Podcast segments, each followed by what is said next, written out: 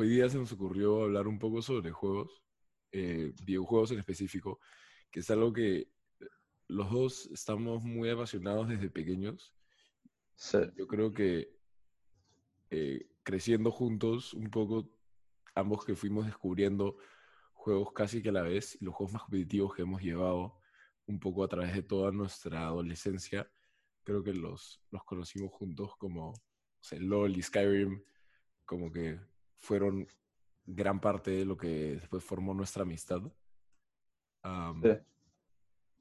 Así que sí, esto es un poco más una conversación sobre, sobre la cultura de juegos, o por lo menos eso es lo que queremos lle- llevar, eh, que sea más general, no necesariamente para la gente que, que juega juegos, sino para la gente que no juega juegos y quizás quiere entender un poco eh, cómo funciona toda la cultura a- alrededor de, de- de este tema que quizás a veces es un poco, eh, un poco separado, o sea, se separa un poco de lo, de, de lo que la gente, quizás de la vieja escuela se podría decir, eh, ve como, como divertido. Y, Claro. y que quizás quisieran entender un poco cómo, o sea, qué, qué es lo que para nosotros los hace, los hace tan divertido y qué es lo que hace que, que vaya avanzando tan rápido como está avanzando ahora, ¿no? Sí, pues. Bueno, Sí, y bueno, yo había planeado unas cuantas cosas para este podcast. Eh, y bueno, una de las cosas que había planeado era, quería preguntarte, ¿cómo crees que los, que los gamers, o sea, la gente que juega videojuegos, se diferencian hoy de los de hace como 20 años? Ah, esa, esa pregunta me parece demasiado interesante porque yo creo que yo recientemente he estado jugando un montón de Dungeons and Dragons. Ahora que está todo este tema de la cuarentena, a, Sí. a pesar de que yo tenía un montón de, o sea, a pesar de que un montón de gente pueda pensar, si es que alguien sabe cómo se juega Dungeons and Dragons, eh, es, es un juego básicamente de mesa, pero hoy día con toda la tecnología hay un montón de maneras de jugarlo online. Mm. y a través de, bueno, Zoom y, y, y Discord y otras maneras de, básicamente, el Skype de, de gente que quiere jugar. Sí. Em, y, y yo creo que esto va mucho más atrás y si es que a ti no te importa, a mí me gustaría probablemente discutir los gamers, entre comillas, odio un poco esa palabra, pero después podemos hablar de eso, eh, cómo, se, cómo se, se dividen de hasta hace como 40 o quizás 50 años, que es cuando empezó este tema de, Claro, en los 70 con todos los arcades. Con todos los arcades y, y lo- hasta, los, hasta los 60 con, con Dungeons and Dragons. Em, yo creo que a través del tiempo se ha ido normalizando más el tema, pero yo Sí. creo que de hecho ha ido por bastantes etapas en las que se volvió meta, por así decirlo, ah, o, o mainstream, eh, y, y después ha ido como re- tipo recayendo en este estereotipo que tenemos siempre en común, esa gente que, que, que se hace llamar gamers, eh, de ser Sí. antisociales y, y, y Sí. no tener vida, vida social externa a los videojuegos. Justo, justo tenía una pregunta sobre eso, pero bueno, sigue hablando. Eh, Pero después podemos, podemos, hablarla también. Yo creo que hace, a ver, hace 20 años, hace, a ver, hace como quizás hasta casi 60 años, que, o 50 años, que es cuando empezó todo esto de Dungeons and Dragons. eh, como al ser nuevo y al ser un nuevo como que eh, un, un- un nuevo hobby, la gente estaba súper interesada. Eh, era, era como Claro. más mainstream, nadie como que todavía tenía muchos estereotipos sobre la gente. Ah, yo creo que después, después es esto mismo, los juegos de mesa y los, eh, los juegos de rol se volvieron como que volviendo un poco más lo que es ahora los gamers, que son como que el estereotipo de, de alguien que no se no trata muy bien su cuerpo, que gordo y para en su sala todo el día. Pero yo creo que eso después se empezó a evolucionar a- hacia, hacia los arcades, ya los, los juegos de, de pelea, eh, Street Fighter, eh, Mortal Kombat, eh, Sí, se volvió más competitivo. Pac-Man, se volvieron competitivos y a la gente le gustaba esa competitividad. Eh, yo creo que todavía no llegaba a ser algo serio, o sea, tan serio, era más como algo, obviamente había gente que se lo tomaba en serio, siempre ha habido gente que se lo tomaba en serio, pero yo creo que, que no, era, no, no era tan, obviamente no era tan, eh, tan grande como es ahora y por ende tampoco tenía eh, el impacto que tenía el resto del mundo hacia la gente que jugaba no era tan grande porque había un montón de gente que no lo conocía y la gente que lo conocía era porque le gustaba. Claro, sí, o sea, a mí me parece que, que los gamers antes era, era más un tema de... O sea, obviamente hoy día todavía todas las personas que juegan videojuegos lo juegan porque se divierten y porque les gusta, pero antes no era tan, me parece que no era tan competitivo como es hoy en día, especialmente con todo tipo, después de lo que salió, todo lo de streaming y Twitch y todo, y, y cómo podías volverte un poco más popular y, eso, eso también ayudó a fomentar un poco la competitividad entre los, entre los creadores más grandes de, Twitch. Y bueno, después con todos los, con todos los torneos que fueron ocurriendo y todo, eh, hoy en día creo que el, gaming en sí, las personas que juegan, son un poco más competitivas que antes. Ah, para los que no saben eh, qué es Twitch, ah, Twitch es básicamente la, es básicamente un servicio, eh, una página web donde tú puedes en vivo eh, mostrarte jugando hacia frente a otras personas que te quieran ver online. O sea, tú, yo puedo entrar y buscar alguno de los, de, los game, de mis gamers favoritos, por así decirlo, y ver cómo juegan, ver sus estrategias, ver comentario en vivo y cosas así. No necesariamente tiene que ser sobre juegos. Hoy en día es súper popular Simplemente que gente que juega juegos, meterse a Twitch y hablar sobre juegos, a hacer especies de podcast y cosas así, también son bien comunes. Pero...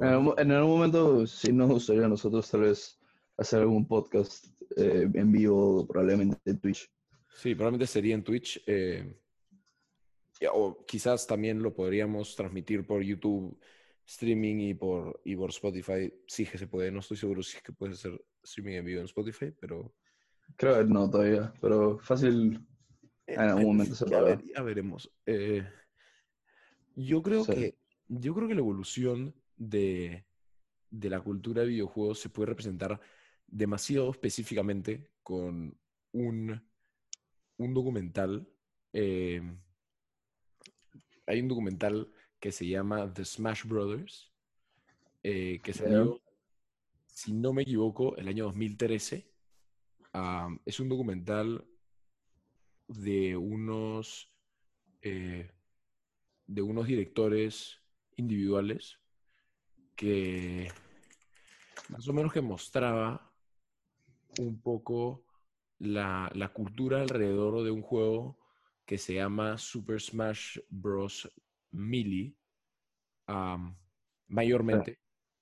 Y, y son nueve partes que hablan como que desde el comienzo del, juego hasta el final, y, y, hasta el final de como que ya cuando el juego empieza a morir competitivamente, empiezan a salir competidores y competidores en términos de al juego, empiezan a salir otras opciones y la gente empieza a dejar de, competir. Em, y, y, es, y te demuestra como que muy claramente cómo más o menos que la cultura fue yendo de no necesariamente no ser competitiva, pero de ser básicamente la gente que quería ser competitiva tenía que volverse competitiva por sí sola, a más o menos una competitividad forzada hoy en día, donde tú te ves, eh, te ves más o menos que obligado a compararte con todos los, los jugadores profesionales que hoy en día tú puedes verlos básicamente que en cualquier lugar. O sea, es mucho más fácil ver eh, o, enterarte que alguien es mejor que tú que lo que era antes. Entonces, antes, si tú eras bueno en un juego y, le ganabas a tu vecino, eso era suficiente para ti. Porque... Claro, pues, y ahora, ahora es global. O sea... Ahora, exacto, ahora es un tema global. Eh, y hay tanta gente que juega y hay tanta gente que está metida en el tema que cada día es más difícil volverte un, jugador profesional, básicamente, por así decirlo, de videojuegos, o ser competitivo en algún juego. Sí, pues porque hay, mucho más, o sea, demanda, o sea, no demanda, pero hay, mucho más, eh, O sea, hay muchas más personas que juegan. mucho más mucho competencia. más que hoy- mucho más que antes. Y aparte es mucho más viral que antes. O sea, Exacto, es mucho más viral. Eh, pero por otro lado, también, de- también muestra cómo hoy, hoy en día es mucho más fácil volverte conocido y es mucho más fácil, si es que eres bueno, hacer algo con eso. Antes, Sí. eh, yo creo que esto no solo va al tema de los videojuegos, sino eh, mm, más como cultura pop en general, eh, con todo YouTube y con todo esto, eh, y el Internet, volverte conocido por ser bueno en algo es mucho más fácil. Sí. eh, por, porque existe todo este tema de la globalización por Internet. O sea, Claro. tú no solo eso, sino que hoy, hoy en día se apoya mucho más este tema. Antes la gente veía como que ser profesional en juegos, ¿qué puedes hacer con eso? Eh, vas a ganar un par de campeonatos, no había plata en los campeonatos, que- no se movía una economía, entonces Sí. podías ganar un par de campeonatos y quizás ganar un- quizás 200 dólares, 300 dólares, y era como, y O eso, sea, antes, antes era mucho más difícil vivir del, del tema. totalmente. era- Pero. ¿Perdón qué? Sí, No. sí, hablando. No, no, no, tú, tú- estás... No, bueno, que, medio que quería move on un poco y preguntar, ya que estamos hablando hace un rato de los estereotipos, que, o sea, supongo que un montón de los que están oyendo saben de los estereotipos que hay hacia la gente que juega videojuegos, que son personas eh, más antisociales, más introvertidas, eh, se les puede considerar como, como nerds a veces. Em, ¿crees que esos estereotipos han ido cambiando? A mí, a mí me gustaría responder primero. ¿Crees que, cómo crees que han cambiado y, o, o crees que han cambiado en algo? Y a mí sí me parece que con, con todo, con todo lo, toda esta competitividad que, ha- que se ha fomentado y bueno, el crecimiento de las plataformas de streaming tipo Twitch ha, ha ayudado a que lo- a, los, a la gente que juega videojuegos se les tome más en serio porque ahora, ahora a comparación de antes, el, el jugar videojuegos de hecho se puede ver como una carrera o como algo que puedes hacer para vivir. Entonces se le da un poco más de seriedad al tema y a, a mí me parece que eso ha ayudado a cambiar los estereotipos hacia personas que no necesariamente son antisociales, introvertidas, solamente a mí me, pare- me parece que ha ayudado a cambiar un poco a- hacia personas que son apasionadas de, de algo que les encanta, así como hay gente que les apasiona los deportes, como les apasiona, no sé, pues, el básquet o el fútbol, lo que sea. Eh, e- mismo, ese mismo estereotipo que se le hace a esas personas se ha comenzado a dar un poco más también hacia los, a la gente que, que juega juegos.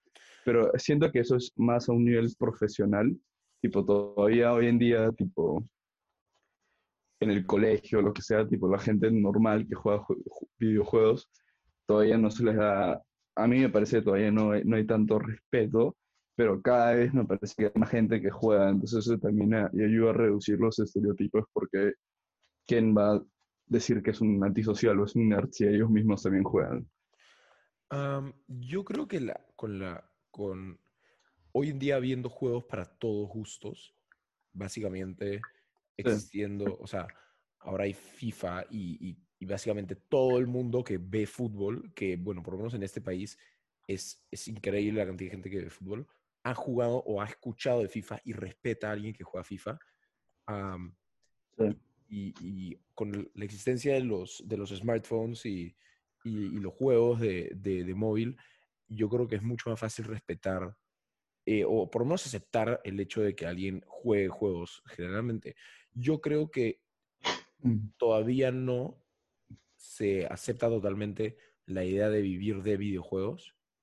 Sí, a Ah, mí también me parece, pero se acepta, Es- se acepta más que antes. pero porque, pero porque no, pero porque tiene cierto respaldo. O sea, la idea de alguien dejar de ir a la universidad o dejar sus estudios para poder, am, para poder como que sentarse solamente en videojuegos suena un poco ridículo para alguien que se ha esforzado en sacar un grado universitario y se ha esforzado en sacar una chamba y, y- y se, y se siente como si no, no requiriese el mismo esfuerzo Claro. por ende, por ende, a veces como que eh, se, se puede segregar un poco. Claro, se siente, se siente como si no fuera trabajo, en verdad. O sea, como si Exacto. no, no estuvieras haciendo nada, en verdad. Sí, la, yo creo que la Pero, gente no entiende la cantidad de esfuerzo que toma y la cantidad de, de entrenamiento que toma para una- un, un jugador profesional mantenerse competitivo. Yo creo que la gente no toma eh, en, o sea, yo creo que alguien,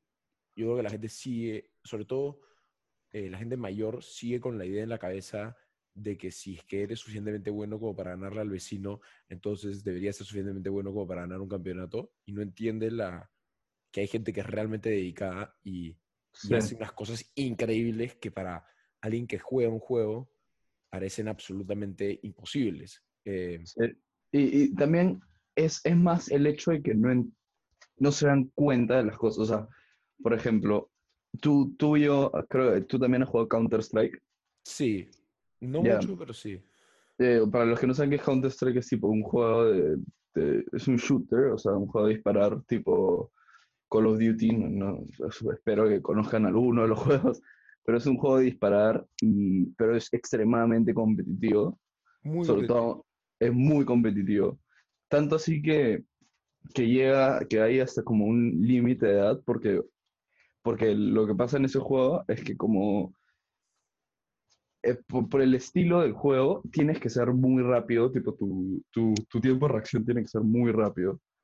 Sobre todo una vez que ya llegas a un nivel de, de, de competencia.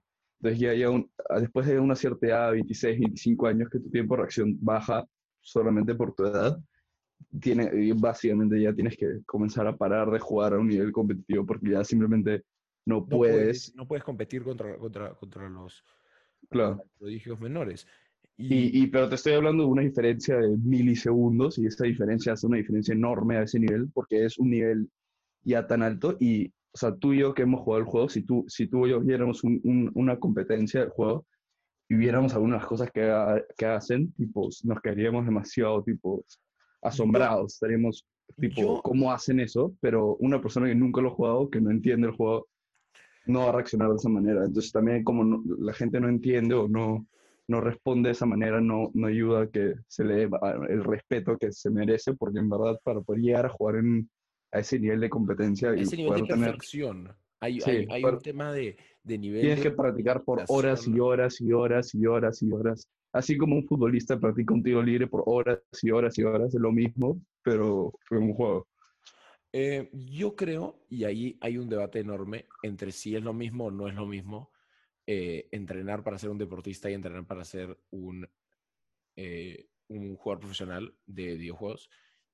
Yo creo que mientras que sí, ambos necesitan el mismo nivel de dedicación en términos de motivación y de, de práctica, de tiempo de práctica y de, y de, y de esfuerzo mental quizás, yo creo que de hecho todavía eh, los, los deportes van a seguir siendo más competitivos hasta, que, hasta que existan. Es hasta por, que- es por- es es por por el tema físico. No, y Y- por la cantidad de gente que juega. O sea, o- obviamente los, los videojuegos están llegando a un punto en el que un montón de gente juega videojuegos, pero, o sea, no, no puedes comparar la cantidad de gente que juega eh, un juego competitivamente con la cantidad de gente que quiere ser futbolista profesional. Claro, sí. Eh, yo igual tengo un ejemplo perfecto también. Yo, yo yo, hay un juego que se llama League of Legends. eh, por un montón de años, y yo creo que sigue siendo el juego más jugado. Eh, en un momento paró de serlo porque Por Fortnite. por Fortnite, que quizás, o sea, padres, sobre todo padres eh, y, y- y gente menor que está escuchando ese podcast debe saber qué es Fortnite. Sí. En verdad, si no sabes que Fortnite, tipo, Sí. estás viviendo bajo una roca, tipo, es Sí, imposible que no sepas que. Fortnite. Bueno, o sea, bueno, hay O sea, no gente. imposible, pero sí. en verdad, Eh, tipo, hay, hay gente. O sea, si, si encontraste este podcast, probablemente sabes que es Fortnite. Sí. el, yo creo que. Y, y este juego se llama League of Legends. Y yo, personalmente, voy jugando por casi ocho años. Ah, Y yo, sí, yo también jugué por como cuatro, ahí Ya. paré. Yo jugué Pero- ocho años este juego. Y, y hasta hoy en día, después de ocho años de experiencia en este juego, veo una partida profesional y hay cosas que no entiendo. no entiendo qué hacen y por qué lo hacen, y es un nivel de optimización tan alto que yo, Sí. que, que es un, que, que veo una partida y digo, esto es totalmente distinto. O sea, esto es otro juego a lo que yo juego cuando me siento en mi computadora para Claro. pasar el rato. Am, hay, hay, hay un nivel de práctica y un nivel de, de determinación por ser el mejor y buscar cada pequeñito nivel de ventaja. Que... Sí. Otra cosa de la que quería hablar, hablando sobre este tema de los juegos competitivos, es, eh, es, no sé si tú has visto, no sé si te gusta la Fórmula 1. Eh, no, no, no no. Em, hay, obviamente, si ustedes pueden imaginarse que hay videojuegos de carreras que se juegan con, un, con un timón y con pedales eh, que van conectados a la computadora o a tu, a tu consola y Sí. mandan mensajes a la- a- al, al- al juego y tú puedes jugar así. Hay un nivel de tal, eh, hay un nivel tan alto de competitividad en eso que hace poco ESPN sacó una copa en la que el primer, el ganador de la liga, lo mandaban, si no me equivoco, era Red Bull o a Ferrari. o creo que, es más, creo que mandaron a varios equipos de carreras para probarse como corredores de Fórmula 1 profesionales. Es, o sea, de una, o sea, si es que puedes jugar un juego tanto como para acercarte tanto a la realidad, como para que te puedan contratar como corredor de Fórmula 1, que quizás es de los deportes o de los de las eh, de las actividades más demandantes mental, mentalmente Claro. eh, competitivas, me parece ridículo lo que podríamos llegar en el futuro. O sea, Sí. me estás diciendo que quizás en el futuro la manera de seleccionar a los, a los soldados que vayan a ir a pelear por tu país sea quien sea mejor en, en- en un juego de, de, de- Sí. de guerra, sí. O, o- o quizás en el futuro ya no habrá UFC y, o no habrá peleas, eh, no habrán peleas de box y será solamente nosotros con, con Sí. guantes conectados a la tele, mechándonos por la tele. O sea, Claro. Bueno, ju- justo que acabas de mencionar el, el box, eh, ahorita se me está pensando como una, como una metáfora de, de cómo la gente no entiende el, el nivel so- en videojuegos y también pasa en cosas como box, que bueno, tú y yo ambos nos gusta el box. sí. Y, por ejemplo, el- el- la idea que yo tengo es, un montón de gente ve a Mayweather, que bueno, para los que no sepa- saben, Mayweather es uno de los mejores boxeadores de la historia. de la historia. Probablemente, sin duda, el mejor de su división. Eh, el, mejor, de- el mejor de su tiempo, de todas maneras. Sin, sin, De, de sin, su tiempo, sí. sin Y su- de su división, probablemente. Pero bueno, También. em, un montón de gente lo ve y dice, oye, pero ¿por qué pelea así? O sea, ¿por qué pelea tan defensivo? ¿Por qué, tipo, abraza tanto? O sea, que, tipo, un montón de gente lo ve y no le gusta cómo pelea o dice no le parece que pelea tan bien, pero porque no entienden el nivel de técnica y el nivel de, o sea, el, el nivel de conocimiento del deporte que tiene este pata. O sea, el pata sabe exactamente cómo tiene que moverse, cómo tiene que defender y ha perfeccionado su, su, su técnica de defensa, que es algo que un montón de gente no se da cuenta o no aprecia. Y es lo mismo que pasa en los videojuegos, que hay gente que practica un cierto movimiento, un, un cierto, o sea, por ejemplo, en, no voy a dar ejemplos específicos porque es un poco más difícil de entender, pero hay gente que practica por horas y horas y horas un, un, un cierto, Una cierta combinación de, de, de, claro, de- presiones de botones o lo que sea, y, y la gente dice, ah, pero está memorizándose un, un código, o sea, por favor, yo puedo tipear rapidísimo, yo soy el mejor, puedo escribir 550 palabras en 2.325 segundos. ¿Ya? Sí. O sea, seamos realistas, esta es una persona que se pasa ocho horas al día sentado enfrente de una pantalla, perfeccionando su, su, su arte, por así decirlo. sí, y, El hecho de bueno, y- pensar que, que esa persona no tiene, o sea, no está trabajando por lo que está ganando, es absurdo. sí, Y no, es igual, absurdo. igual hay gente, igual hay entrevistas en internet, búsquenlas porque en verdad es graciosísimo de, de entrevistadores o, reporteros diciendo como que, claro, porque él juega videojuegos para, por su vida. Imagínate. Es, es, es, es, es, bien enfureciente, por así decirlo, para, sí.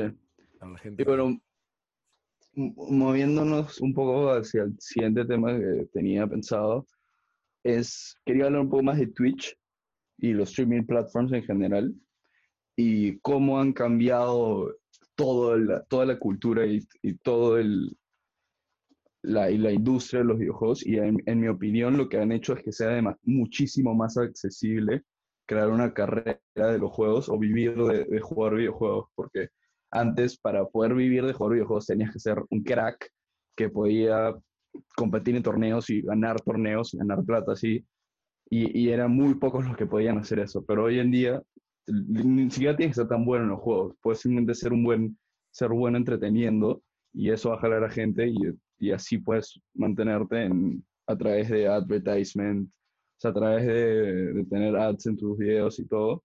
Así es como te puedes mantener en, en, en Twitch.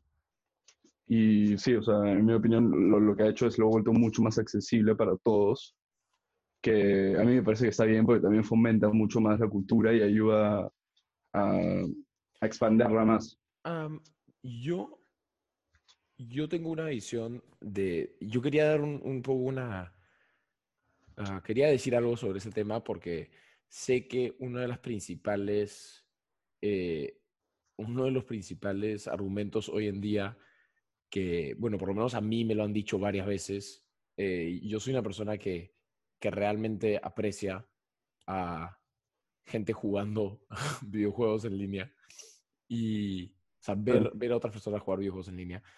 Y por, por mucho tiempo mis papás me decían, ah, ah, bueno, mis papás no tanto, pero otra gente me decía, Cristóbal, ¿cómo puedes pasarte eh, una hora o, dos horas viendo a alguien jugar, o hasta tres horas viendo a alguien jugar eh, videojuegos? O sea, tú puedes ir y jugar el mismo videojuego, ¿por qué estás mirándolo? ¿Por qué estás viendo a alguien más jugar?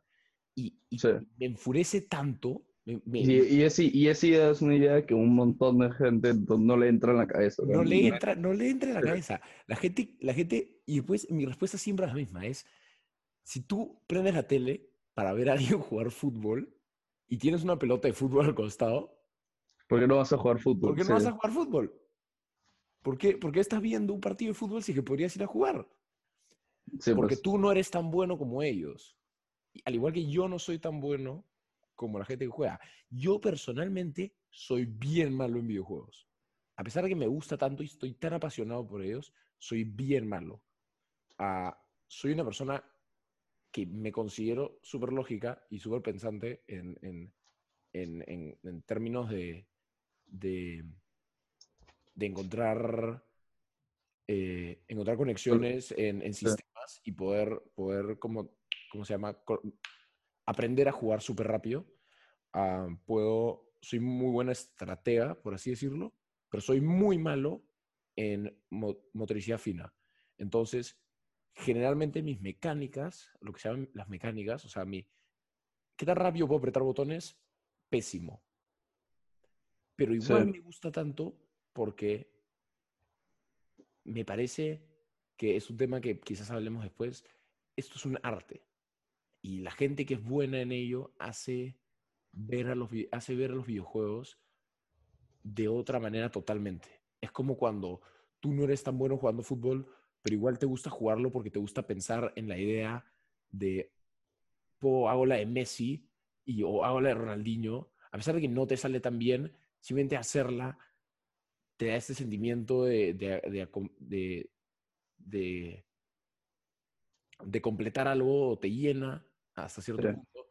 Y, ver jugar a Messi es como, ¿qué tal, qué tal loco? O sea, ¿qué, cómo, ¿qué, le pasa? ¿Cómo puede hacer este, este deporte algo tan bello? A mí también me pasa lo mismo cuando veo a alguien jugar eh, un juego competitivo al, al, máximo nivel, decir, ¿cómo puedes llevar un concepto tan, tan abstracto y tan simple como, como un juego de, de, computadora que se juega con básicamente cuatro botones a, a, tal nivel de perfección.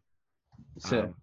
A, calcular el, el, el pixel, a calcular el milisegundo, ni siquiera milisegundo, porque tienes que calcular, los juegos hoy en día corren a un a 60 eh, imágenes por segundo, o sea, calcular un, una 60 de, de, segundo, exactamente lo que tienes que hacer, apretar botones en tal momento, saber cuánto se demora en apretar tu botón a que llegue, a que, a que la computadora lo reciba y regrese, eh, es,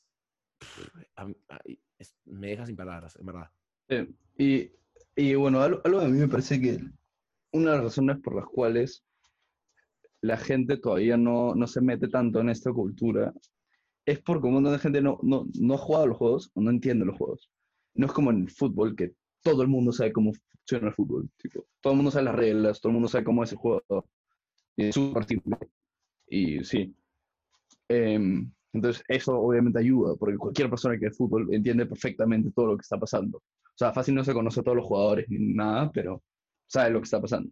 Pero si alguien ve, no sé, pues un, un juego de, de, LOL, o sea, de League of Legends, y no, no juega el juego, no entiende el juego, sacar como qué está pasando, sobre todo en LOL, porque es demasiado dinámico el juego, entonces literalmente no, no, entendería qué está pasando. No entenderías nada de lo que está pasando. sí. Yo, yo no soy una persona que sea... Voy a seguir haciendo esta comparación y creo que nos vamos a amarrar un poco este, este tema porque, porque es, una, es, una, es un muy buen ejemplo. Yo no soy muy fanático del fútbol. Uh, soy fanático de varios otros deportes, pero el fútbol no, no llevo a ser muy fanático. No, obviamente sí. aprecio un montón de las cosas que hacen los súper buenos jugadores y, y, mi hermana sobre todo me ha como que jalado un poco al tema básicamente del Barça. y, y sí. eh, pero, y, y, de hecho apo apoyo al, al, equipo de Perú porque, o sea, ¿quién no, quién no ama la historia de, de, claro, ¿quién no ama su equipo nacional? ¿Quién no ama su equipo nacional? Ahí, sobre todo en Sudamérica. Um, sí. A pesar de que no me gusta, o sea, no soy fanático, entiendo cada vez que veo un partido de fútbol qué está pasando. No solo sí, pues. qué está pasando, sino que entiendo por qué es que un jugador se está moviendo por allá, por qué es que ese jugador la picó o este jugador eh, hizo un pase largo. O sea, Claro. Entiendo más o menos como que la dinámica del juego. Sí. Pero, aparte, también ha jugado FIFA, entonces soy un culo. Sí, ¿eh? sí, sí, he, jugado, he, jugado, he jugado un poco de FIFA. Uh, he jugado sí. quizás más FIFA que fútbol. Que pff, ahora que lo digo suena un poco ridículo, pero quizás he jugado más FIFA que fútbol.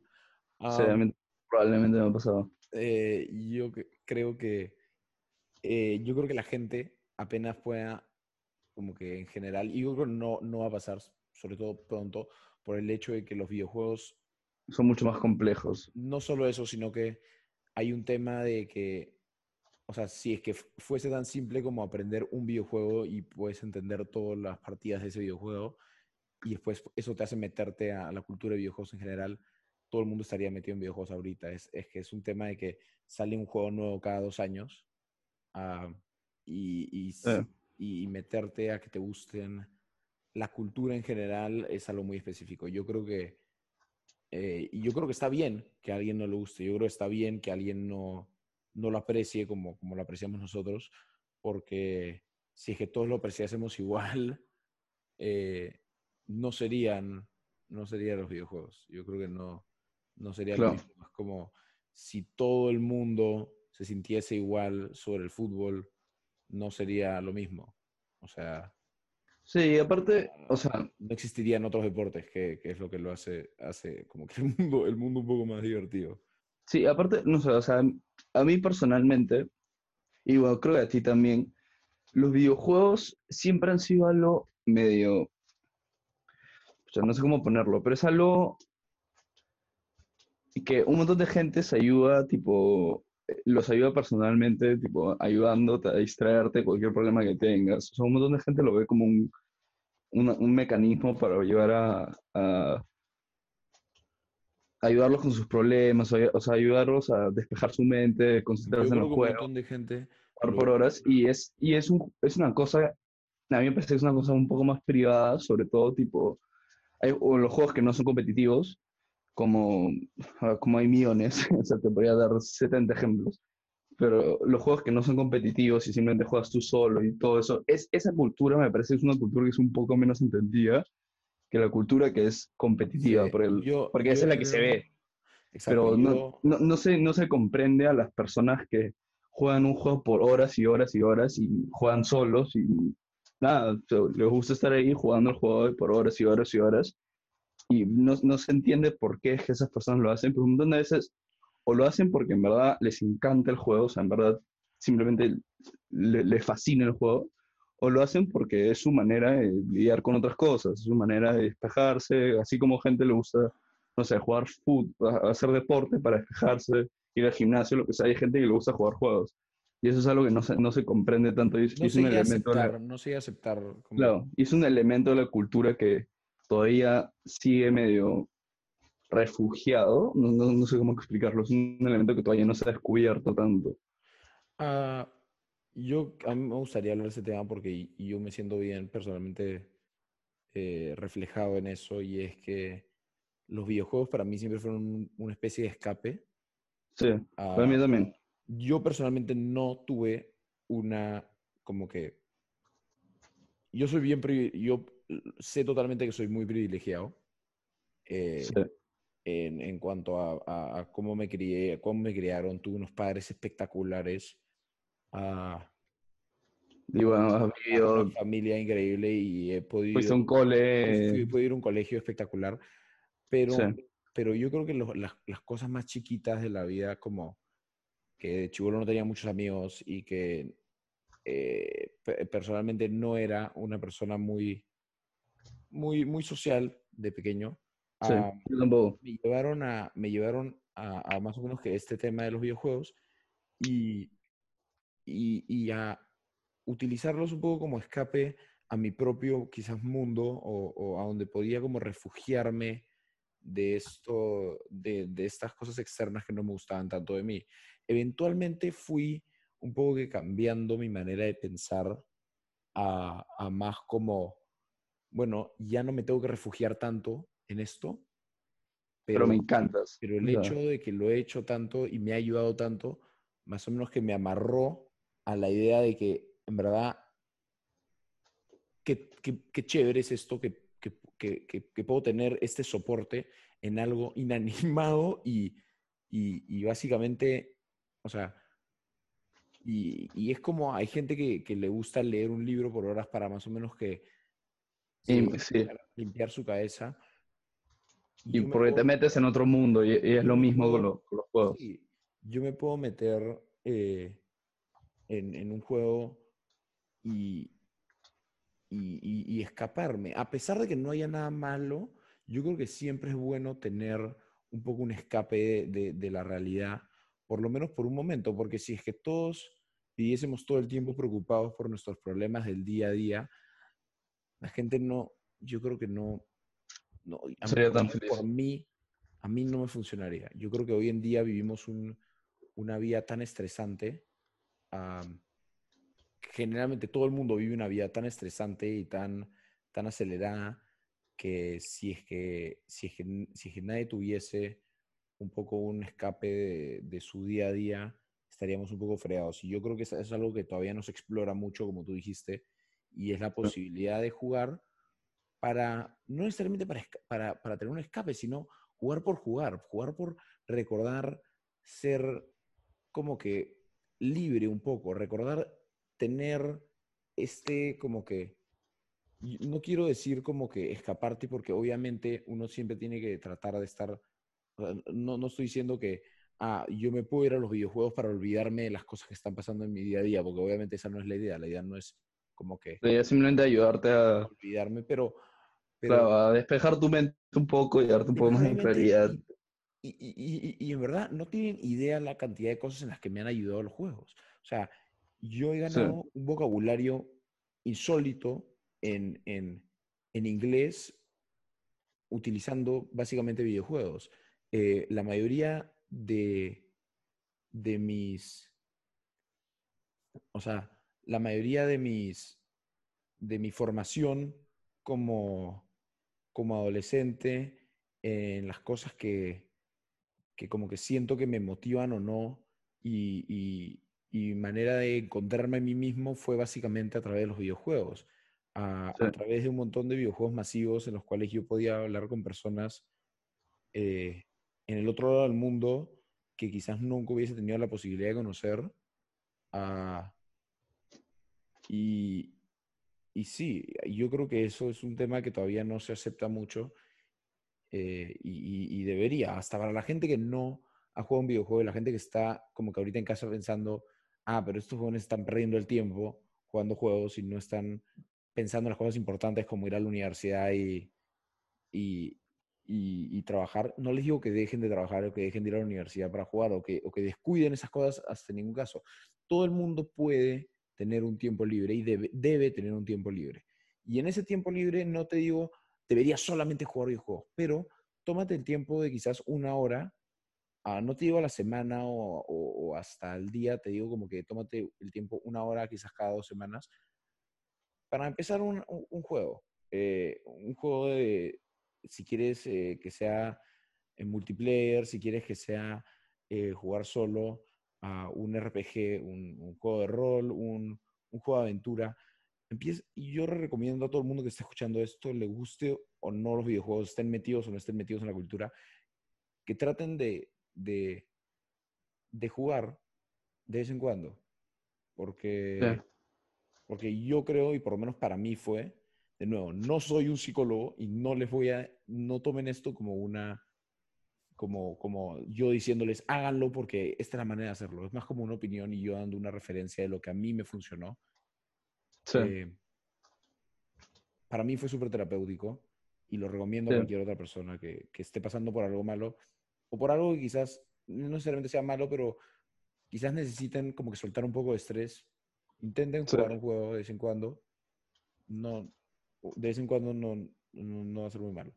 Yo y no, contigo, bueno, antes de cambiar un poco el tema, eh, o sea, yo, también siento que hay algo,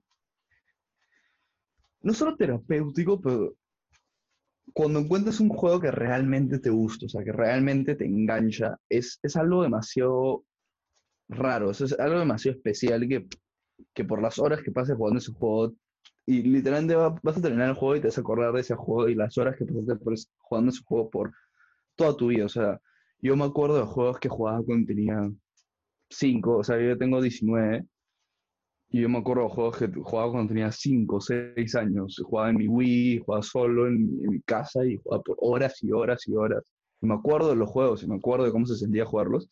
Y es algo que te, te ayuda a fomentar, o sea, no sé, a mí, a mí personalmente es algo que te trae un montón de recuerdos, tipo, muy, muy, muy bonitos y, y ayuda a, y también te puede ayudar, tipo, en el aspecto social. O sea, la mayoría de mis amigos, hasta casi todos, en verdad, los hice a través de jugar juegos. jugamos un juego juntos, hablábamos. Todos mis amigos de hoy en día, que, que tengo del colegio, así como mi grupo súper cercano, todos mis amigos, por lo menos en algún momento, se volvieron más amigos míos porque jugaban algo mío. Sí. Entonces también hay un aspecto social que ayuda. Un bien específico a nuestro grupo, porque nosotros para los que están ahí en casa escuchando, nosotros estuvimos en una promoción del colegio de 150, en un colegio que era muy competitivo académicamente. Ah, no voy a decir el nombre específicamente, pero muy competitivo académicamente y era muy agresivo en términos de, del aspecto social de nuestro colegio, era súper agresivo. La, la, gente no, no era muy, uh, no apoyaba mucho sobre, todo, sobre todo, tipo, cuando eras menor. Ya después. Cuando, eras menor, obviamente, eso es lo que me refiero, ¿no? Eh, como que creciendo y, entrando a nuestra, a nuestra adolescencia. Y yo creo que esto fue un montón de lo que me hizo seguir queriendo ir al colegio, era llegar a hablar sobre juegos con, la, con contigo y con, y con, y con mis amigos que, que tengo ahora, sobre juegos específicos que era como, oye, ¿te ha pasado este nivel? O has, llegado a tal punto, o no te parece demasiado chévere esta canción de este nivel, o, o no te parece demasiado chévere como que el diseño de este spa que puedes conseguir. Eh, esas cosas que cuando, cuando era chico eh, era tan entretenido descubrir Y era Sí. como que, oh, has descubierto esta cosa especial y como que, oh, no, no lo he descubierto, como que dime cómo se hace, ¿me? Eh, ¿Qué tengo que hacer? Eh, y, eso como que descubrir un, un mundo nuevo para mí fue fue fue súper fue súper chévere. Yo me acuerdo Sí. que cuando salió Minecraft, eh, quizás es otro de los juegos que quizás todos hayan escuchado por ahí. Nosotros empezamos a jugar cuando Minecraft básicamente no había salido. O sea, yo, No, yo, yo todavía, no, yo no, yo no jugué a jugar en beta, pero jugué tipo poco después que salió. O sea, habría comenzado a jugar en 2012, porque comencé a jugar en sexto de, de primaria. ya, pues, pero nosotros empezamos a jugar ese juego cuando éramos muy, o sea, éramos todavía chicos y la Sí. cantidad de experiencias que, que, que yo he tenido en ese juego de, de ir a la casa de mis amigos y sentarnos todos en nuestra computadora a jugar, que es algo que suena tan ridículo para quizás gente que no juega, pero ir y sentarnos en nuestra- cada uno en nuestra computadora hablando entre nosotros en un cuarto. Pero Ah. es tipo, realmente te podría decir que hay muy pocas cosas que son tan divertidas como hacer eso. Sí, a mí me parece que hay, hay pocas cosas que, que pueden superar, eh, que pueden superar esas épocas de, Sí. de mi vida. Am, bueno, pero yo creo que es suficiente con, con como que irnos al tema un poco feeling. Ah, Sí, yo creo que, que yo quería hablar sobre, sobre un tema que amigo, me quedo pegado, pegado en esto, pero yo quería hablar contigo sobre, eh, sobre cómo, sobre cómo los juegos hoy en día se ven un poco como un, como un hobby y, y- como una cosa que se hace al, al costado y como, como algo eh, que es como que para pasar el tiempo y ya ese jueguito y no sé qué. Yo quería hablar un poco sobre cuánto esfuerzo va detrás de, de crear cada juego y, y, y no solo me refiero en términos de escribir el código para el juego, porque obviamente eso Claro, toma un montón de tiempo, pero yo quería hablar un poco más sobre cómo la gente no, no, no toma en cuenta cada vez que juegas un juego y te pasas un nivel, cuánto esfuerzo fue a, a asegurarse que cada parte de ese nivel encaje de una manera en la que sea entretenida para, para la persona que quiere jugar. Cada, cada momento en el que tú estás jugando fue pensado por el, el- el- por el diseñador o por el director del juego para que cuando lo estés jugando te sientas enganchado a seguir jugando. Pues. no en una mala manera, sino en el sentido de que lo puedas disfrutar. Al igual que una película, cada escena te hace sentir como que tú quieres, eh, tú quieres seguir viendo la película. Am, esto, este, este juego, o sea, estas, estas cosas se piensan y, y- y son, o sea, lo que quería llegar, que es algo que Nicolás trató de decirme que podíamos meterle un poco, pero es, es que es- estas cosas son un arte. Es, eh, al igual de que la música es un arte, al igual que, el- que las películas y las obras de teatro son un arte, yo creo que el- lo siguiente que va a ser, eh, va a formar parte de ese grupo de artes, eh, de artes populares, va a ser, van a ser los videojuegos, que todavía no se acepta mucho eh, culturalmente, especialmente en lugares como, en países como en el que vivimos, como en el que vivimos nosotros. Pero yo tengo un montón de respeto por la gente que hizo los juegos que hicieron básicamente mi infancia. Hay un montón Sí. de juegos que hoy en día puedo, o sea, que yo habiendo ten- tenido tanta experiencia y, y- y habiendo pasado por tantas, tantos juegos y tantas, tantas diferentes estímulos de ese tipo, que puedo jugar un juego y decir como que, wow, wow, o sea, Sí, qué tal es, qué tal arte, o sea, qué tal, qué tal escena, qué, qué fuerte esto, eh, Sí. Y, y, que, y, cómo, cómo estas cosas, estos juegos pueden transmitir. Yo creo que esto no se ve tanto en juegos, obviamente, de deporte como FIFA y, Claro, o sea, como justo, decir, tipo, es, esto, esto es parte de esa cultura que estamos hablando hace un rato, esa cultura un poco más, como que, no tan, ah, ¿cómo digo esto? Esa cultura un poco más chica que existe, tipo, los jue- juegos que no son competitivos, porque los juegos competitivos, ninguno es, ninguno yo lo podría considerar arte. Son juegos buenos y son juegos que, que juegas con tus amigos y todo, pero no me parece que son un arte en sí. Lo que me parece que son un arte son esos juegos, juegos como, como Skyrim, no sé si han jugado, pero juegos así que te que ayudan a que te metas en juegos, que realmente, tipo... Juegos de un, de un jugador, juegos Claro. en, los que, en los que tú sientes que estás leyendo un libro y, o, o- o viendo una pe- que, que estás metido realmente dentro de este mundo y que, y que cada Sí. cosa que le pasa al personaje sientes que le está pasando a ti. Yo creo que un ejemplo perfecto para alguien que nunca ha jugado, que quizás, eh, o que quizás quisiera como que ver este podcast y, y- y se siente ahora un poco, un poco con la necesidad de buscar un juego para jugar, yo personalmente recomendaría, a pesar de que un montón de gente no recomienda, yo recomendaría jugar Dark Souls.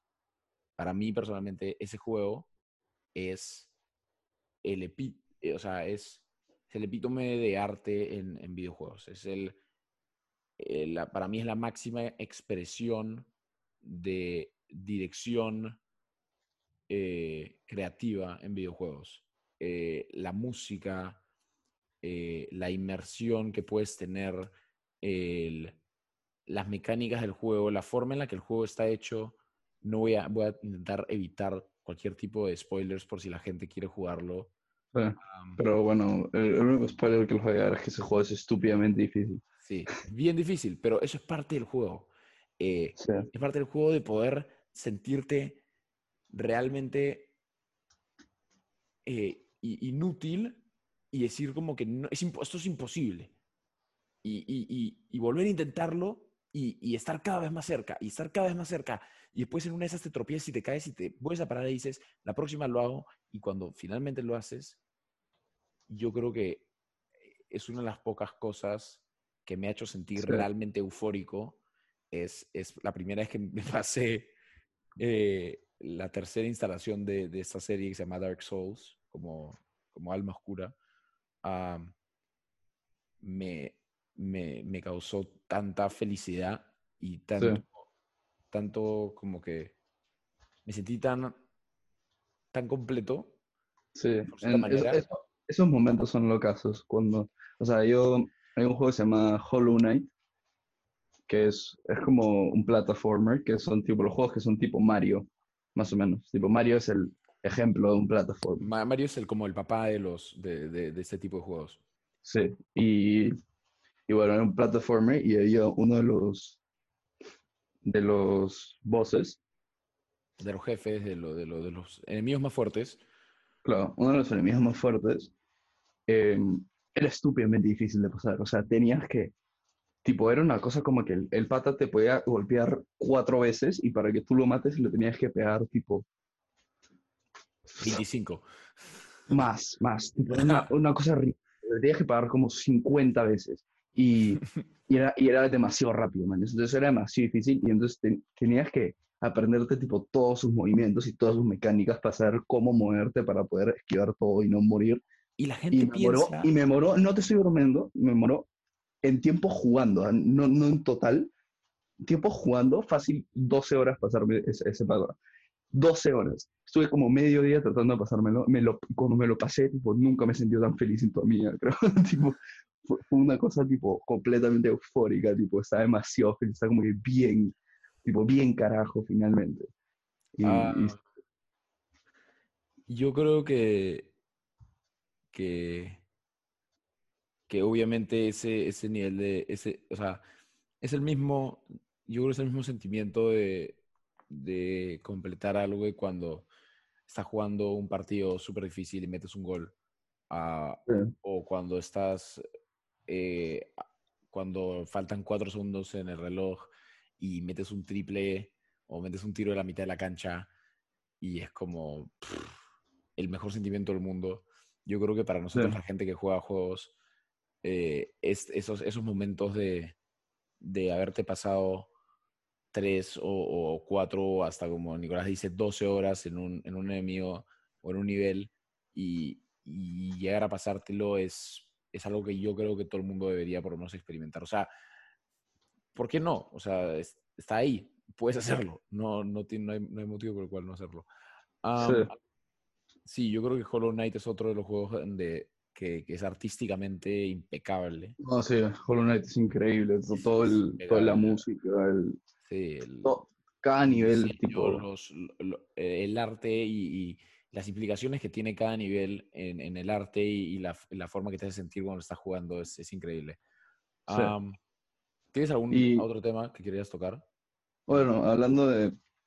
Hay un youtuber que a mí me parece que es como uno de los youtubers que más tiene como un amor hacia los videojuegos y realmente aprecia, tipo, cada juego. Y un montón de gente no le gusta tanto sus reviews porque suelen ser bien críticos de juegos que un montón de gente les gusta. Donkey. Sí.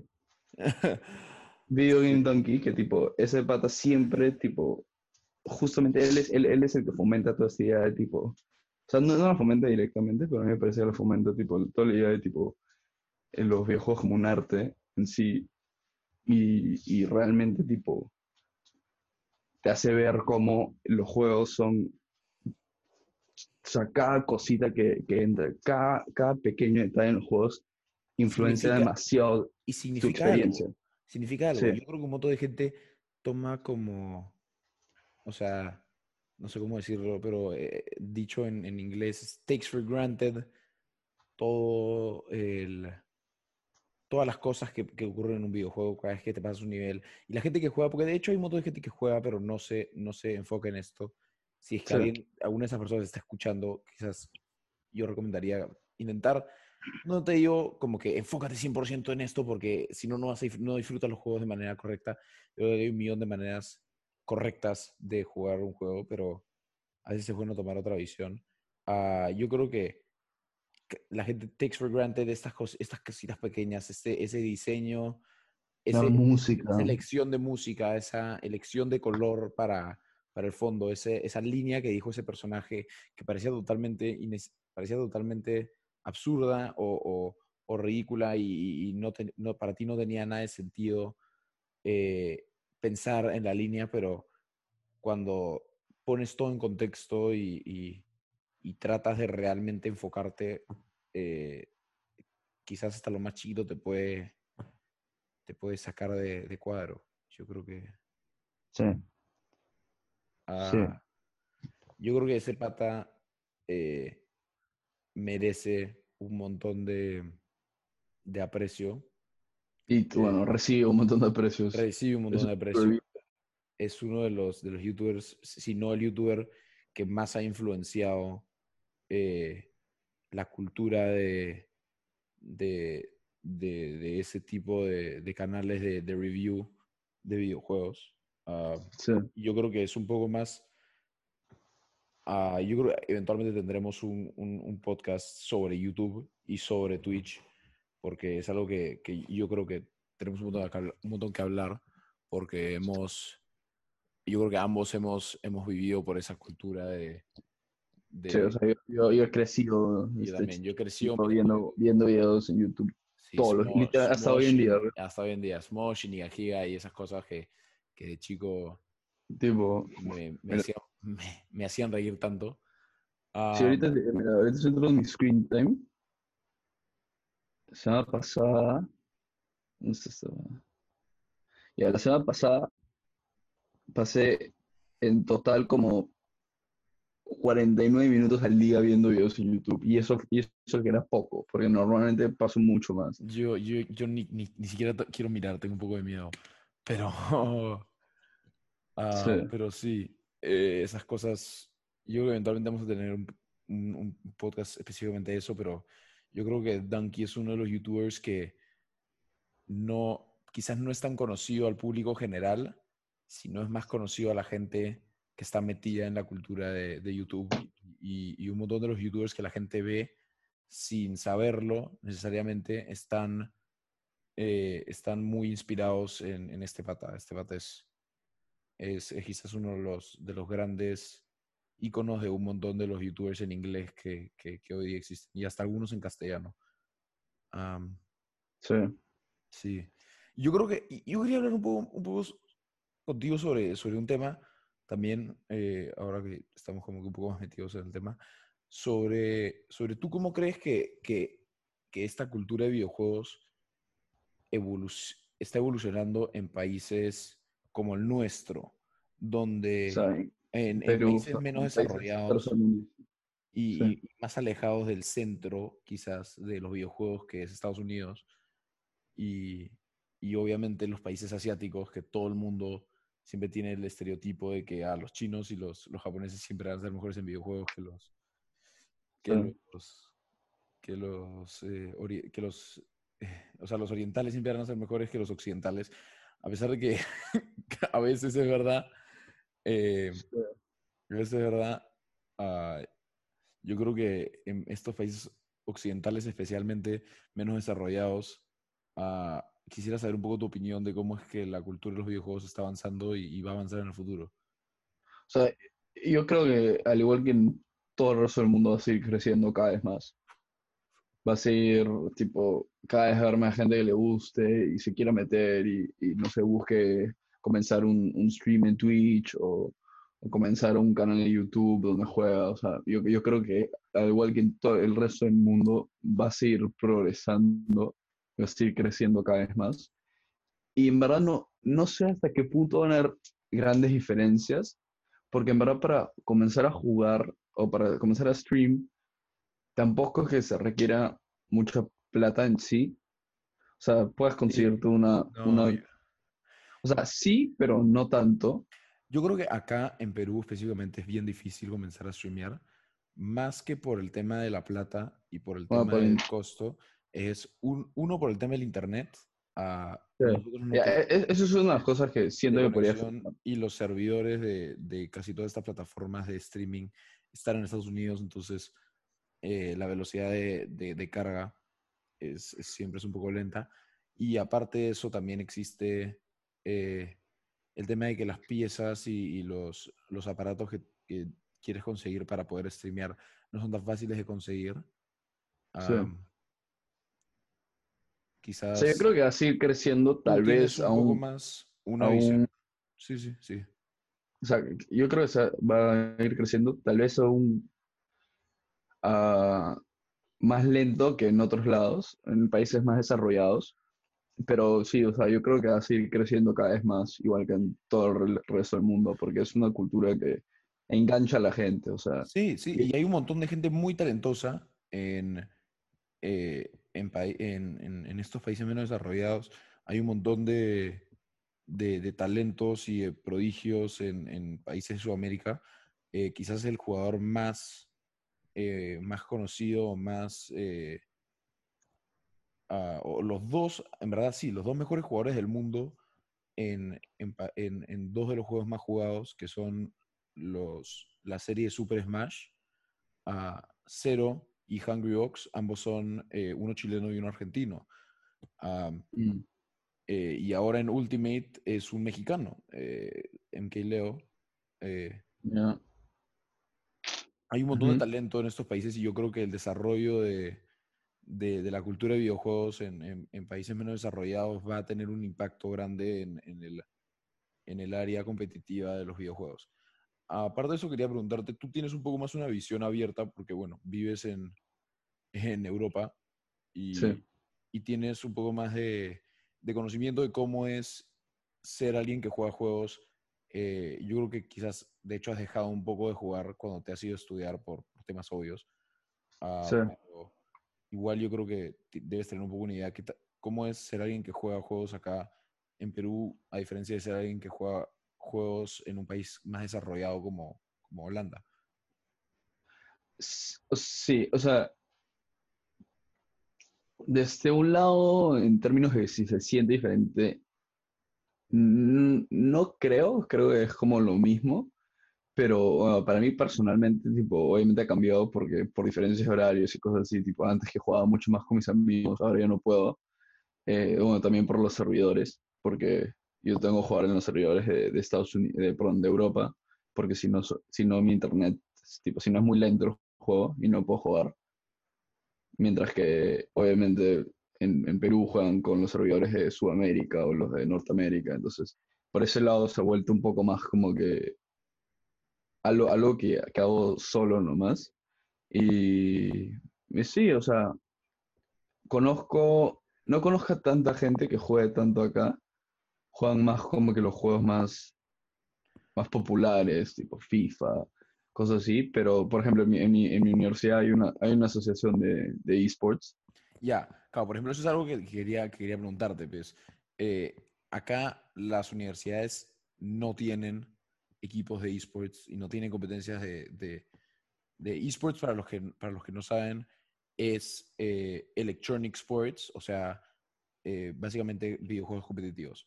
Um, Sí, en, en Estados Unidos, ahora casi todas, si no todas las universidades, tienen un equipo o un, por lo menos un club de, de videojuegos competitivos. Acá en Perú eso todavía no se aplica tanto. De hecho, ya hay ciertas universidades y ciertos, ah, ciertos equipos que están saliendo a la luz, ah, pero no, sí, pero, o sea, por ejemplo, yo, de, de- yo siendo alguien que, que ha jugado varios juegos competitivamente, no podría pensar, eh, no podría pensar en, un, eh, en uno ahorita de, de- de- de la punta de mi cabeza. Eh, claro. pero regresando a ese tema de- del streaming allá y el streaming acá y todo, ah, yo creo que todavía streamear y, y ser un jugador eh, y hacer plata siendo un jugador en castellano, a menos de que seas español, ah, Sí, en España, en España sí, ha- sí se ha desarrollado un montón más el tema de los videojuegos, es- te limita, te limita bastante. Ah, Sí. O sea, nosotros somos la... O sea, si es que quisiéramos hacerlo, tenemos el beneficio de que sabemos hablar inglés. Y ah, Sí, sí, tenemos el beneficio de que sabemos hablar inglés y, y yo creo que es bien, es bien freado ese tema de la...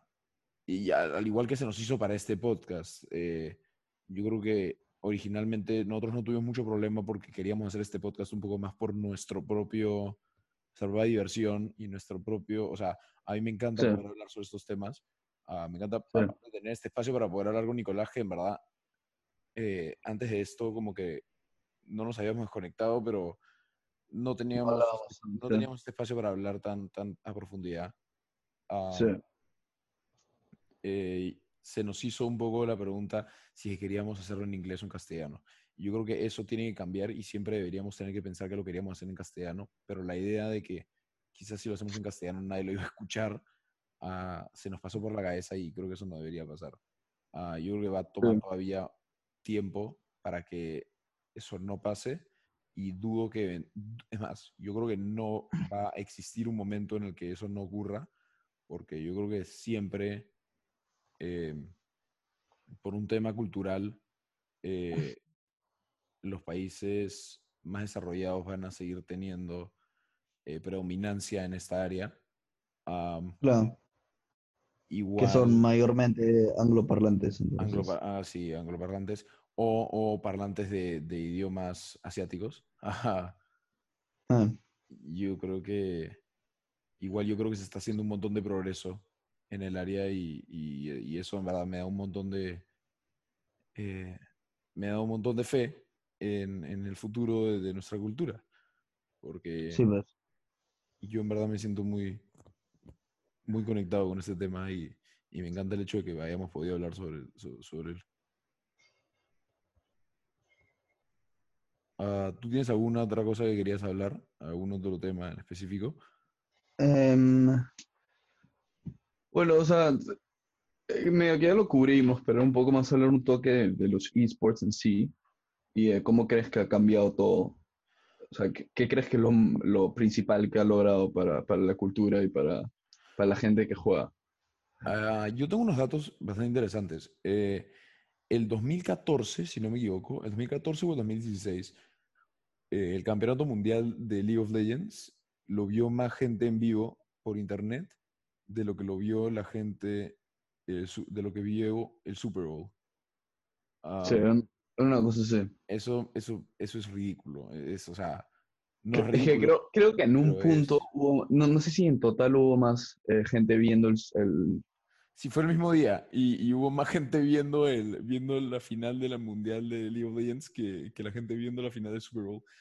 Eh, una cosa así, sí, Sí, era, era una cosa, así, y, una cosa ridícula. y yo creo que, que cosas así y situaciones como esa que, van a seguir pasando porque esto no, no, no tiene otra dirección que, que hacia arriba. Eh, Sí, y tú ves los estadios que llenan, llenan los, los campeonatos los de campeonatos LOL, de LOL, los campeonatos de CSGO, una cosa de locos. una cosa de locos. Y, y en verdad me da un montón de, me da un montón de felicidad que eso esté creciendo así. Ah, yo Sí. creo que, que esto se dirige un poco hacia, hacia lo que, ah, hacia una cosa más organizada y más, más profesional.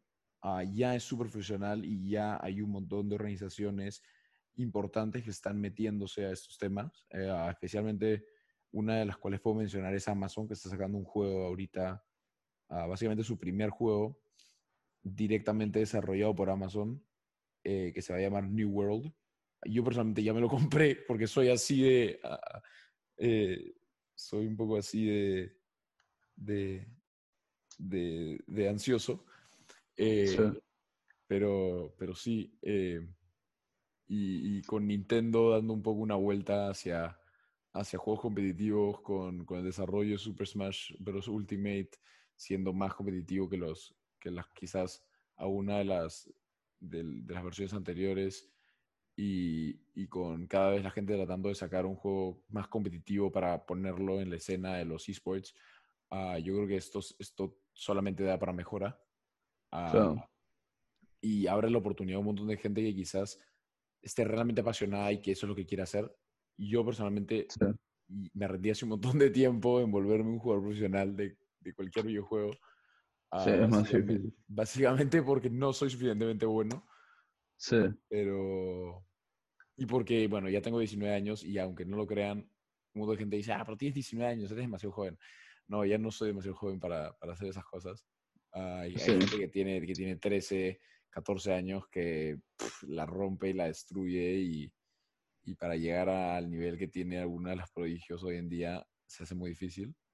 sí, dos años, dos años.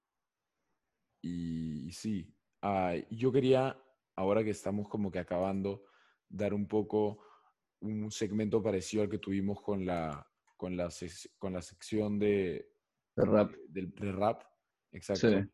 Y, y preguntarte Creo que tenemos la misma idea. tres Sí. juegos, eh, uno para la gente que, que haya probado algún juego y que no le haya gustado, uno para la gente que no haya probado ningún juego, eh, quizás más apuntado hacia la gente mayor, quizás, eh, que puedan, eh, que sea fácil de, de meterse y fácil de, de como que de probar, y algo para la gente que esté buscando algo más rebuscado, algo más, algo nuevo, quizás, que, que ya estén metidos en el tema de los videojuegos. ¿Qué me Ah, déjame, déjame abrir mi, mi Steam Library. Ah, pero yo puedo empezar porque yo había pensado un poco esto antes. Ah, Sí, comienza tú. Yo creo que para gente que, que ha, ha jugado juegos y, y no le han gustado y, y quizás como que tenía un poco de rechazo hacia el tema, yo le recomendaría un juego, eh, un juego que se llama Cuphead. Eh, es un juego súper simple. Ah, es un juego súper simple con un, un arte muy, eh, muy divertido y, y muy fácil de, de- de- de engancharte. Ah, es algo que puedes jugar como que un rato y después dejarlo jugar.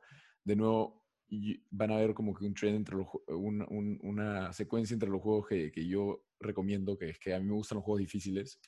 Ah, y creo Eh. que es, es un poco un gusto adquirido, pero, pero una vez que lo adquieres, eh, realmente vale la pena. Ah, Cuphead, muy buen juego, la música, el arte, el, el- el juego en verdad, en general es fácil de entender, pero bien difícil de masterizar. Ah, Sí. pero al ser fácil de entender, yo creo que si alguien ha tenido rechazo por los videojuegos en, en algún momento, eh, le podría gustar. Después, algo para gente que, que quizás nunca ha jugado nada así como que en serio y, y- o quizás hayan jugado algo hace pf, 20 años y, y ahora como que están diciendo, "Ay, Cristóbal, como que dame un poco un juego para, para quizás tratar de volver a meter al tema. Yo quizás recomendaría, eh, hay un juego que salió, ah, salió hace un par de años, eh, un par siendo hace varios, varios años, ah, que se llama Skyrim, The Elder, Puta The madre. Elder Scrolls Skyrim. Yo iba a decir eso. Ah, Sí, perdón, pero eh, en verdad es un juego que, que forjó un Espera, poco mi, Ten- Tengo, tengo otro. forjó un poco mi infancia ah, y mi adolescencia. Ah, es un juego de rol que es súper fácil de... Tiene unos controles súper simples, súper fáciles, súper amigable. Es un juego bastante fácil. ah, Sí. pero, pero, de- pero a diferencia de, de- de yo creo que mis gustos, que generalmente son juegos súper difíciles, este juego lo que no tiene en, en, eh, en reto, lo tiene en, en libertad. Y yo creo En que historia. En, historia, en libertad, en, en poder en poder plasmar tu, propio, tu propia manera de jugar y poder jugar el juego como tú quieras. ah, no tiene muchos, muchos bordes que te digan no puedes hacer esto y no puedes hacer el otro. Es más parecido, quizás eh, lo- el, por lo menos The Elder Scrolls, que es la serie que saca estos juegos, es realmente lo más parecido a Dungeons and Dragons que, que hay en el mercado eh, bueno, por lo menos que yo he jugado.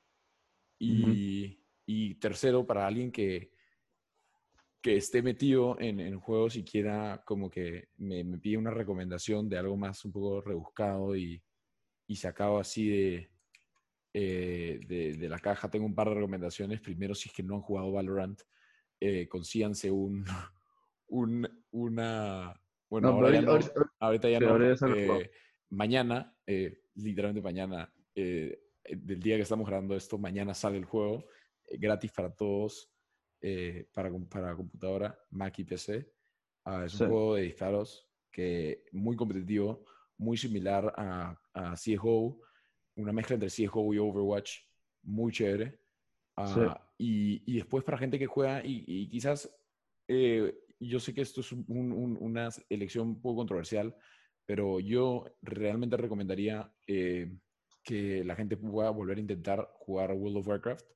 Ah, la nueva expansión que están sacando, eh, Shadowlands, da una muy buena impresión y, y yo personalmente, eh, de nuevo, esto lo estoy grabando el primero de junio del 2020, así que por si es que algo sale mal, eh, tomen en cuenta que, esto fue antes de que salga, pero yo creo que esta nueva expansión va a ser, eh, pinta ser muy buena y si es que alguien como que había jugado este juego hace 10 años y, y ahora quiere quizás a 10 o 15 años y ahora quiere quizás regresar y probar un poco, yo les, yo les diría que ese es el momento para regresar.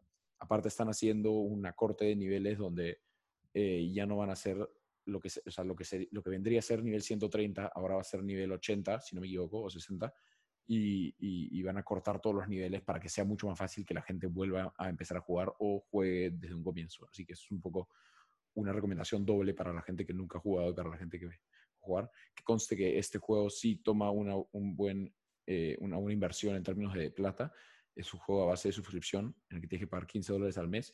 Así que quizás si es que no te gusta mucho tener que pagar por un juego repetidas veces, quizás no sea para ti.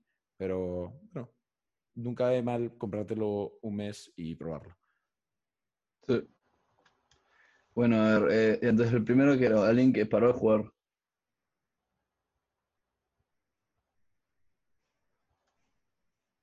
¿Aló? ¿Aló? Sí. Sí, pensé que te decía. O sea, el primero es, es alguien que paró de jugar o no. O, alguien que no, que siente un poco de rechazo para los videojuegos.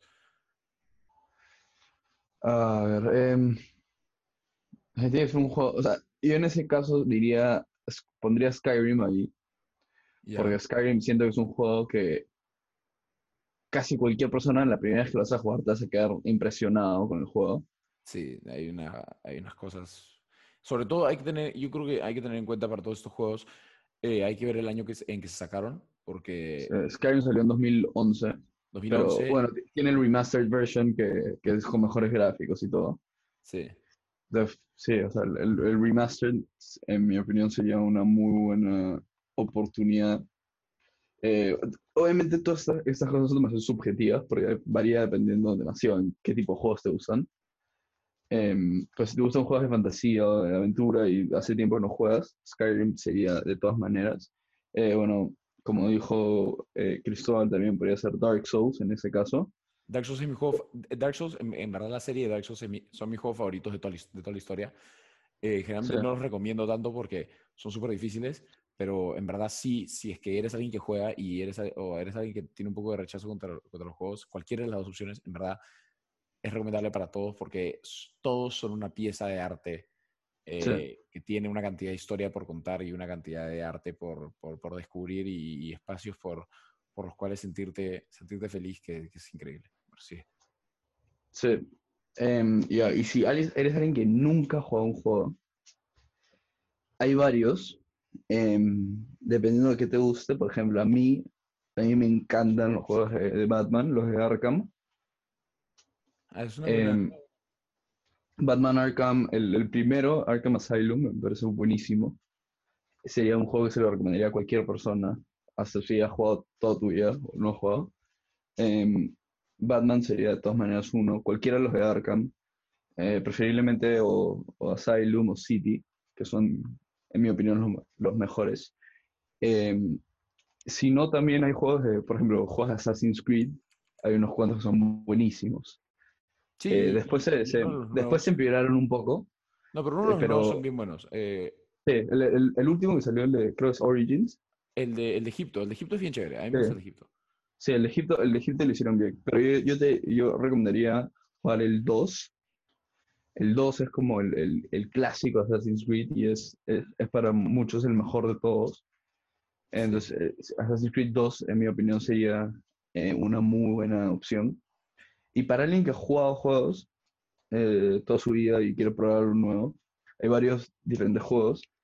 Em, un juego que no hemos mencionado y en verdad medio crimen que no lo hayamos mencionado porque es uno de los juegos que se considera uno de los mejores juegos en términos de historia, música, o sea, en todo el diseño del juego es espectacular. Undertale, Sí, so- sí. te- te- sí, ¿qué nos pasó? sí, es, es un juego que, que, si es que te gustan juegos que son, eh, son como turn-based, tipo juegos, no quiero decir Pokémon porque no se parece a Pokémon, pero tipo de ese estilo, eh, eso sería un juego que de todas maneras recomendaría. Y, y bueno, también te recomendaría, eh, bueno, Valorant, como te dijiste, también es un buen, muy buen juego si te gustan los juegos para disparar y todo. Warzone también. Ah, Em, Warzone es un poco más. Sí, Warzone es un poco. Sí.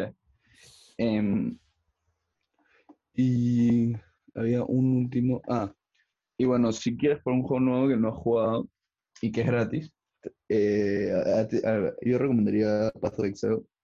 No sé, a mí personalmente es un juego que me ha encantado y he jugado por horas, de horas. Tengo como 600 horas en ese juego, creo. Y sí, o sea, es un juego que me encanta a mí y, y es, es gratis en, en Steam. Así que si tienes una computadora y, y quieres probar el juego, te lo recomendaría. Es un poquito difícil de, de a veces tipo meterte más, pero una vez que te metes en el juego y realmente comienzas a, a tratarlos de diferentes maneras, porque es un juego de rol. Es una vez que tratas de jugarlo de diferentes maneras con diferentes personajes, se puede volver muy, muy entretenido. Entonces, ese sería un juego que recomendaría a alguien que, que ha jugado. Y sí, pues. ¿Tú quieres hacer algo más? Ah, no, básicamente quería decirles a la gente que está escuchando, eh, muchas gracias por quedarse hasta el final, si es que se quedaron hasta el final. Si es que tienen alguna recomendación de algún juego o alguna o algo que quieran que jugamos, quizás eventualmente tengamos un canal de YouTube o lo que sea, pero si, eh, si es que quieren darnos una recomendación o algún eh, o, o- o alguno de los temas que hemos hablado hoy día, ah, o si es que quisieran darnos una, un tema para hablar la próxima vez, eh, nos pueden escribir por Twitter eh, o poner en los comentarios de cual, cual sea la plataforma en la que escucharon el podcast. Ah, nosotros Sí. vamos a estar leyendo básicamente todo lo que, es, todo lo que está por ahí ah, y tomando súper en cuenta lo que ustedes, eh, lo que ustedes dicen. Am, Sí.